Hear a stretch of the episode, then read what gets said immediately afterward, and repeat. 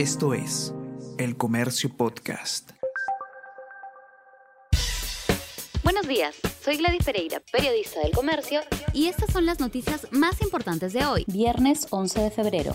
Permanencia de Condori genera ola de renuncias en el MINSA. El equipo especial de alto nivel que planteaba criterios para la vacunación dimitió ayer por falta de condiciones de Hernán Condori como ministro de Salud en reemplazo de Hernando Ceballos. También se alejó el viceministro de Salud Pública, Gustavo Rosell, quien se mantenía desde la presidencia de Sagasti. El Colegio Médico del Perú denunció a Condori por promover ejercicio ilegal de la medicina con supuesto aparato que detecta el cáncer.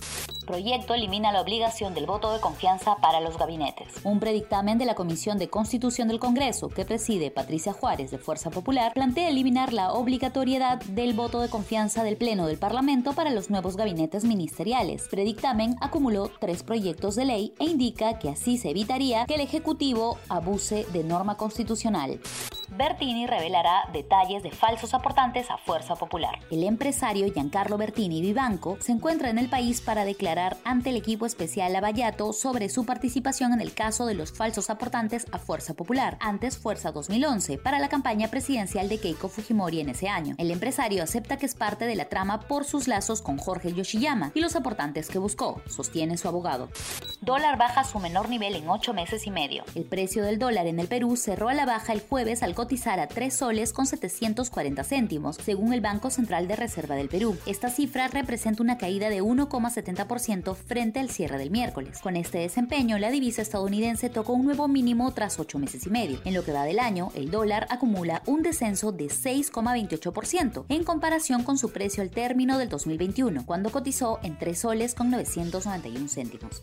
La renovación de Gareca pendiente en la Federación Peruana de Fútbol. A finales de marzo se vencen los contratos de Ricardo Gareca y del director deportivo Juan Carlos Oblitas. El acuerdo preliminar con Agustín Lozano es sentarse a dialogar después del partido con Paraguay por las eliminatorias. Este diario ha podido recoger información de que hay interés de ambas partes por renovar el vínculo. Además, la Federación Peruana de Fútbol tiene tres casos pendientes en el TAS que podrían resolverse en mayo.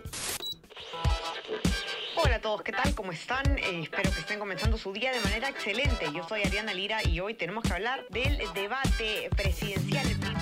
Podcast Tenemos que hablar con Ariana Lira. Lunes, miércoles y viernes desde las 7 de la mañana. Entérate todo sobre las noticias más relevantes del panorama actual, nacional o internacional. Escúchalo en la sección podcast del comercio o a través de Spotify, Apple Podcast y Google Podcast. Les despido de ustedes y eh, les digo que se sigan cuidando como siempre y que tengan un excelente fin de semana. Nos encontramos de nuevo de lunes. Chao, chao, conversamos. Esto fue El Comercio Podcast.